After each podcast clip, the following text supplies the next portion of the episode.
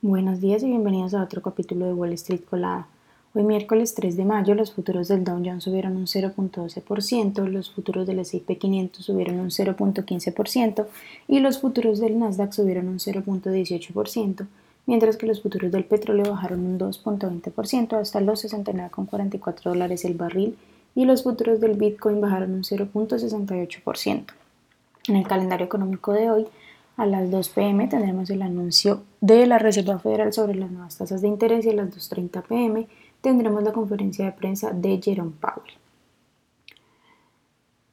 Y la estimación general para esto es que el, anuncio, en el anuncio el aumento sea de 25 puntos básicos, lo que situaría la tasa de interés de los fondos federales entre un 5 y 5.25%.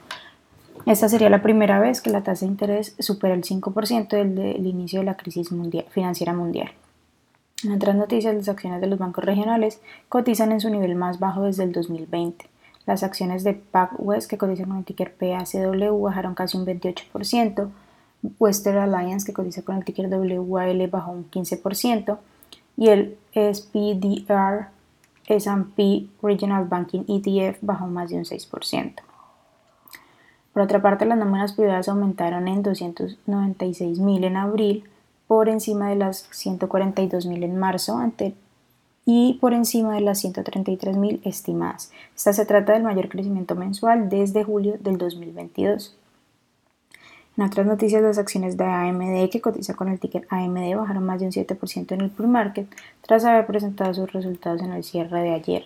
La compañía reportó un EPS de 0.60 sobre ingresos de 5.35 mil millones versus los 5.3 mil millones esperados y la compañía también dijo que se vio afectado por la baja demanda de computadores personales.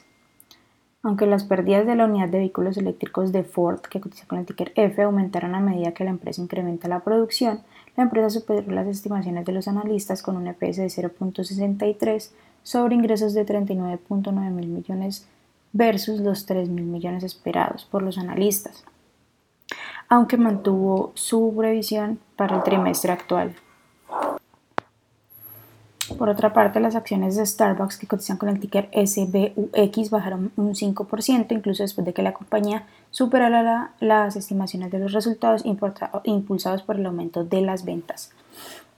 Las acciones de Check que cotizan con el ticker CHGG subieron un 6.2% en el pre-market tras una caída del 48% el martes.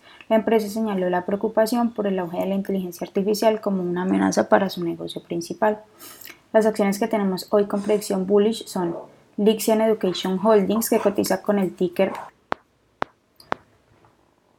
que cotiza con el ticker LXEH y ha subido más de un 243%. También Our Logo, que cotiza con el ticker HOUR y ha subido más de un 166%. Y Lehu Holdings, que cotiza con el ticker LEJU y ha subido más de un 89%. Mientras que las acciones que tenemos con predicción bearish son Shake, que cotiza con el ticker CHGG y ha bajado más de un 47%. También GC Culture, que cotiza con el ticker GDC y ha bajado más de un 44%. Y Ultimate que cotiza con el ticker UTME y ha bajado más de un 35%. Estas son las acciones que tenemos, las noticias, perdón, que tenemos para hoy antes de que abra el mercado. Les recuerdo que pueden encontrarnos en todas nuestras redes sociales como arroba Spanglish Trades y también visitar nuestra página web www.spanglishtrades.com para que no se pierdan ninguna noticia en actualización del mundo de la bolsa. Gracias por escucharnos y acompañarnos. Los esperamos mañana de nuevo en otro capítulo de Wall Street Colada.